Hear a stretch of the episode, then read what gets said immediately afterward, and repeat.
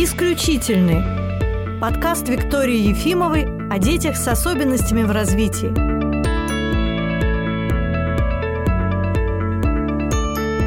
Сегодня у меня в гостях в нашей студии Ирина Розанова, петербургская органистка, лауреат международных конкурсов и преподаватель органа. Здравствуйте, Виктория. И сегодня мы поговорим о том, как музыкальное развитие влияет на ребенка. Ну, меня интересует, как оно влияет на мозг ребенка. Ира, тоже знаю, очень много на эту тему читает. Вот на такую тему поговорим. Да, это очень интересная тема и очень важная, так как я преподаю еще в хоровом училище имени Глинки. Это специализированное мужское учреждение, в котором обучаются мальчики в возрасте от 5 лет и до 18-19, в зависимости в каком возрасте они туда поступают. Это полноценное образование которое дается как музыкальное, так и общеобразовательное. И поэтому для меня это очень важно и интересно. И первым вопросом, который мы всегда задаемся, преподаватели музыки, для чего вы ведете ребенка в музыкальную школу, для чего вы вообще... Вы спрашиваете да. родителей, для чего они ведут детей в музыкальную школу? Да, это, это очень важный вопрос, потому что какие цели и задачи? И что говорят? Родитель, да, ставит перед собой. Если это просто общее Э, развитие ребенка – это одно воспитание, и для этого есть специализированные музыкальные учреждения. Если это специальное музыкальное образование, если уже родители изначально видят в своем ребенке то, что они хотят его жизнь посвятить музыке, тогда, конечно, его нужно ввести в специализированные музыкальные учебные заведения. Таких в городе у нас несколько. Это и школа десятилетка, и хоровое училище имени Глинки, и есть Охтинский центр эстетического воспитания, и еще есть школа Тути, в котором сочетаются и общеобразовательные предметы, и музыкальные предметы. И, конечно, у нас много очень музыкальных школ, а также различных ДК культуры, в которых ученикам и детям предоставляется общее музыкальное развитие. А вот возраст 5 лет – это уже возраст, когда можно понять, есть ли смысл посвятить жизнь ребенка. Это такое серьезное решение. То есть родители принимают решение о том, что на всю оставшуюся жизнь он связан с музыкой. Вы знаете, в музыкальных династиях вообще не возникает вопроса, чем будет в дальнейшем Я заниматься ребенок, да. То есть в музыкальных династиях он родился, и он уже сразу же погружается в этот мир музыки, и фактически многие родители говорят о том, что наш ребенок в дальнейшем будет профессиональным музыкантом. У родителей, которые не связаны с музыкальной сферой, в 5 лет это самый оптимальный возраст, 4, 5, 6 лет, когда следует ребенка отдавать, учиться именно в музыкальную школу, потому что он как раз в том возрасте, когда его еще моторика, его мозг способен изучать что-то новое, и, как говорится, можно из него что-то лепить. Ну, действительно, в нейронаучных исследованиях очень много данных о том, что мозг музыканта существенно отличается от мозга обычного человека. И для меня всегда вопрос, это происходит в результате тренировок многочасовых, которые тоже меняют внутренние связи в мозге, или это уже люди, которые изначально были к этому предрасположены? Понятно, что если это музыкальная династия, наверное, генетическая была предрасположенность. А у вас как было? Это была музыкальная династия? Нет, у меня родители совершенно не связаны с музыкой. У меня папа, он судоводитель гидрографа, а мама закончила художественно-графическое отделение, и вообще в музыку я попала случайно, так как мой брат вдруг тоже неожиданно стал заниматься на аккордеоне, потому что мы жили в таком небольшом э, поселке, которое называлось бухта проведения, это крайний север, и он очень не хотел ходить в детский сад, и в какой-то момент мама не знала, что придумать, э, чтобы он дома мог остаться, но при этом был бы занят делом. Интернета в то время еще не Интернета было. Интернета в то время не было, и поэтому выходом из ситуации было отвести его в музыкальную школу, тогда ему было 5 лет, и из всех инструментов он почему-то выбрал именно аккордеон, и он целыми днями сидел и занимался, потому что у него было ощущение того, что, во-первых, он занят делом, и его оставляют дома, он может не ходить в детский сад. А второй момент, его показали по телевидению, и для него это был, конечно, большой успех, и когда он выходил во двор, все обращали на него внимание. И, соответственно, вот он начал заниматься баяном, потом мы переехали в Ленинград, и здесь он поступил в школу десятилетку. И его уже дальнейшая музыкальная жизнь была уже предначертана, потому что практически все дети, которые которые поступают в специальную детскую музыкальную школу при консерватории, они становятся профессиональными музыкантами. И после этого решили, что я должна тоже начать заниматься музыкой. То есть как бы в музыку я попала совершенно случайно. Ну, вот вы рассказываете, и понятно, что его никто не заставлял да, заниматься музыкой.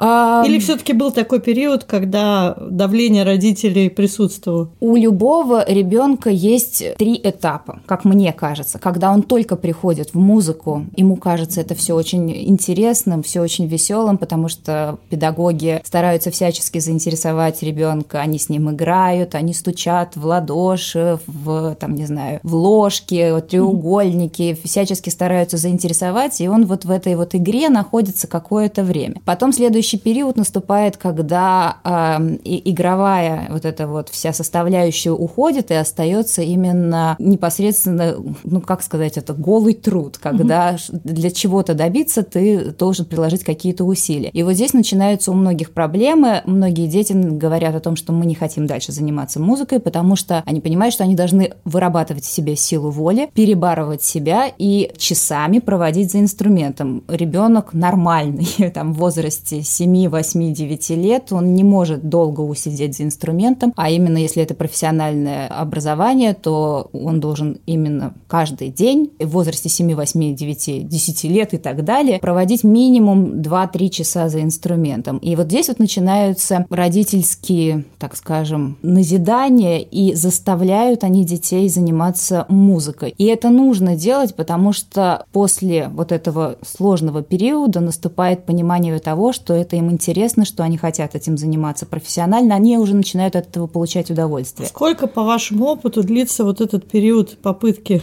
соскочить с занятий музыкой? Знаете, обычно вот где-то 7-8 лет им еще очень интересно и радостно заниматься музыкой. Вот где-то в возрасте с 9 до 13. Ну вот это у всех по-разному, но вот возраст 9-13 это самый сложный, когда у них начинаются, особенно у мальчиков, у них перестройка организма, мутация, взросление, вот этот постоянный рост, и очень тяжело совладать с гормональной сферой, совсем, когда тебе хочется погонять футбол, а тебе приходится часами играть гаммы. А, вот, конечно, это самый сложный период, но потом, когда они понимают, что они исключительные, что вот многие там дети... Они умеют что-то делать да. такое, чего не умеют другие. Да, да, да. Вот в этот момент они осознают это и уже начинают заниматься с удовольствием. Ну вот вы очень здорово упомянули волю, потому что мне кажется, что это то, чего не хватает в современной педагогике. Очень много говорят о креативности, причем часто это к креативности не имеет никакого отношения. Но вообще любые достижения в жизни, они связаны с тем, что нужно проявить какие-то волевые усилия, и многие дети, подростки и взрослые сейчас к этому совершенно не способны. Возможно, музыка вот один из таких видов деятельности, действительно тренирующих волю. Да, она тренирует и волю, и креативное, как вы упомянули, мышление, потому что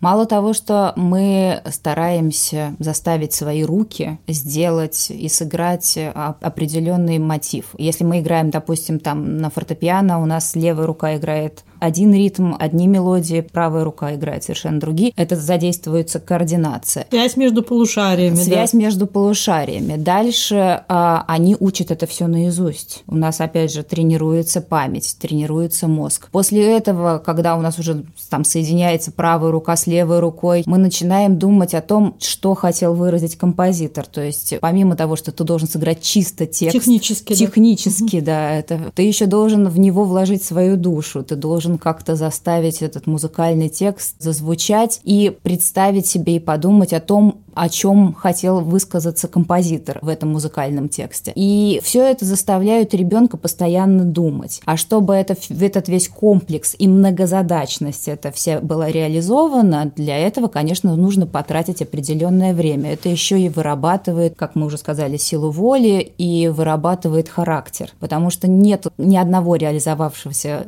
человека, не только музыканта, да, но какого-то состоявшегося человека, у которого не было бы такого жесткого внутреннего стержня. Если у человека есть внутренний стержень, если он понимает, что он хочет сделать, а ведь выучить какое-то музыкальное произведение, это же не просто сыграть текст. Ты должен продумать, о чем ты будешь в этом музыкальном произведении высказываться. Тебе нужно будет это драматургически выстроить. А когда ты составляешь, допустим, целые концертные программы, ты же не будешь играть только медленную музыку или не будешь играть только быструю музыку. Вот мы сейчас с вами как раз обсуждали нашу программу дальнейшую, и мы как раз говорили о том, что давайте подумаем, чтобы это было интересно не только нам, эта музыка, но еще и слушателям. То есть ты начинаешь думать стратегически, как тебе выстроить эту программу, чтобы у тебя было начало, развитие, кульминация, может быть, какой-то период, как это сейчас модно говорить, плато, да, угу. чтобы зрителя задержать в определенном эмоциональном настроении, состоянии. И завершение. И дальше ты должен решить еще проблему финала. Какой ты хочешь финал? У тебя будет кульминация, чтобы там в зал встал и были овации, или ты хочешь сделать тихий финал. То есть это тебе в голове нужно все стратегически продумать. То есть это уже такое планирование своей деятельности во времени в разных диапазонах, потому да. что, ну, все знают, что там музыканты занимаются под метроном, да. допустим, да, чтобы ритмично играть, планируют свои движения внутри такта, внутри какого-то маленького фрагмента, но есть еще более крупные куски планирования в размерах произведения или в, в размерах целого концерта. Да. И фактически это модель того, что мы делаем в жизни. Планируя какой-то огромный бизнес-процесс, ты должен да. учесть и маленькие процессики, которые нюансы. происходят там внутри, нюансы, и видеть целое. И вот, кстати, я про это не задумывалась, что занятия музыкой развивают способность видеть мельчайшие чувства детали и целое. Но вот когда ты работаешь над каким-то произведением, у тебя есть места, чисто технически, которые тебе нужно отрабатывать. И ты очень много времени тратишь на то, чтобы просто сидеть и отрабатывать это место. На одно место ты можешь потратить там два часа своей жизни, потому что у тебя вот оно не получается, какие-то скачки или какие-то сложные пассажи, и ты сидишь просто его отрабатываешь либо в медленном темпе, либо определенными техническими какими-то там уловками пользуешься, чтобы у тебя все-таки заставить в какой-то момент пальцы двигаться именно таким образом, чтобы в быстром темпе этот пассаж у тебя получился. Поэтому да, действительно, музыканты, они мыслят широко. У них получается, они видят, должны видеть целиком всю ту программу, которую они выстраивают, и в отдельном произведении мельчайшие какие-то подробности. Мне кажется, еще вот очень важный момент, для чего должны дети заниматься музыкой, это чтобы воспитывать хороший вкус. С самого детства там, ну, начинают с элементарных каких-то произведений, там, того же самого Ягана Себастьяна Баха, Вольфганга Амадея Моцарта, просто там с сочинений Бетховена. И это год за годом накапливается и в нашей памяти остается, и впоследствии, когда мы уже приходим на какие-то симфонические концерты, нам несложно воспринимать этот объем музыкальный, который падает на нас там в виде... Это, кстати, тоже очень важно, потому что мы все любим слушать знакомое. Да. Ну, вообще мозг так устроен, что от знакомого он успокаивается. Угу. И почему люди все там вот это умца, умца, умца, умца угу. любят? Потому что у них не было в детстве опыта это действительно слушание, слушание чего-то более сложного. Они не получают от этого удовольствия и просто приходят и отбывают. Угу. Соответственно, когда вы отдаете ребенка заниматься музыкой и слушаете с ним классическую музыку, вы создаете условия для того, чтобы он в будущем получал удовольствие от того, что он слушает сложную музыку. Ну да, и когда, допустим, там какие-то произведения того же самого Рихарда Вагнера, это же пятичасовая опера, для некоторых это мучение. Невыносимо. Невыносимое. А когда у тебя есть опыт слушания с самого детства, конечно же, это очень важно. Плюс еще, мне кажется, э, здесь следует сказать о воспитательном моменте. Когда ребенок начинает заниматься музыкой, естественно, его начинают водить на концерты классической музыки. И это приучение к тому, как себя правильно нужно вести в академических концертах. Угу. А, потому что зачастую люди, которые никогда не были раньше в каких-то филармонических э, концертных залах э, или бывали только исключительно на каких-то популярных концертах, популярной музыке, они не понимают, что в какой момент нужно аплодировать. Да, что между частями произведения да. надо сидеть тихо, да, все да, время возникают какие-то казусы. Что нужно выключить элементарно телефон. Определенно есть дресс-код, даже до такого доходит, что я помню в детстве, когда мы ходили в Мариинский театр или Михайловский театр или там филармонию, мой педагог по фортепиано говорил, что обязательно нужно надеть красивое платье. Да, в брюках было нереально реально да. пойти в Мариинский театр. Да, и туфельки. Угу. И то есть вот это было... Я на всю жизнь запомнила, что ты приходишь в Мариинский театр, берешь пакетик со сменной обувью, с красивыми туфельками, переобуваешься. То есть это норма. И э, когда сейчас ты приходишь куда, ты видишь этих театральных бабушек, которым очень угу. много лет, они тоже с этими туфельками обязательно в макияже.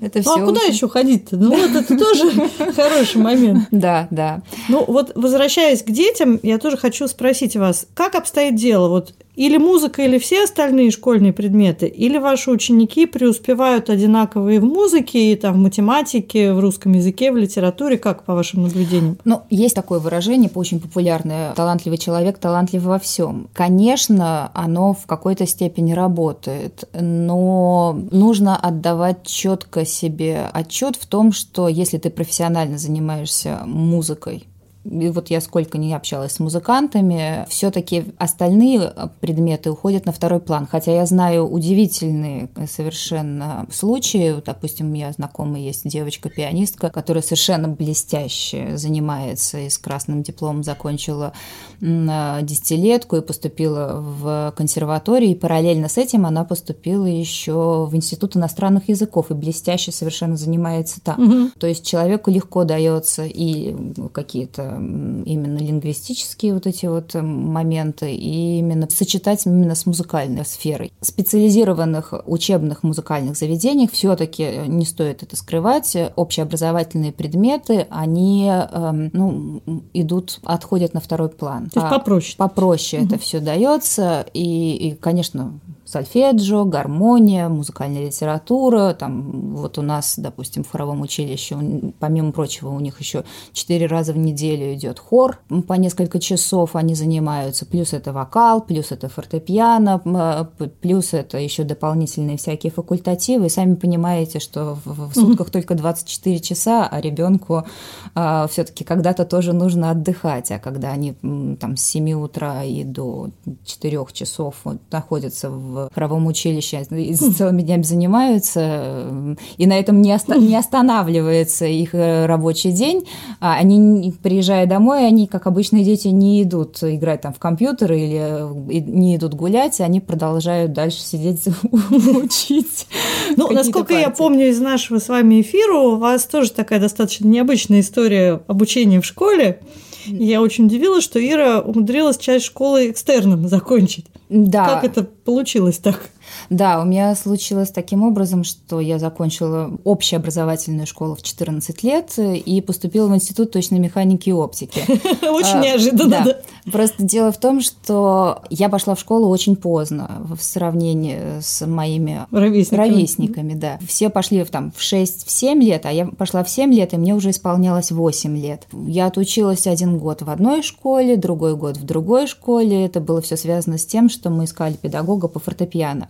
Да, кстати, очень важно для музыкантов, наверное, как и для спортсменов, ну, так же, как и для э, художников, найти своего педагога, своего угу. мастера, у которого ты будешь профессионально заниматься, с которым у тебя будет и эмоциональный контакт, и профессиональный контакт. Вот, и мы как раз искали такого педагога, поэтому я переходила из школы в школу, и в итоге все-таки мы нашли такого педагога. Это была Елена Львовна Островская, она преподавала в Василиостровской музыкальной школе номер 11. И так как там было исключительно только музыкальные предметы, эм, мне нужно было пойти в общеобразовательную школу. И два месяца отучилась в общеобразовательной школе в одной, и мы поняли, что нас совершенно не устраивает уровень преподавания, и мама сказала, что ты просто будешь сидеть дома. Молодец, мам.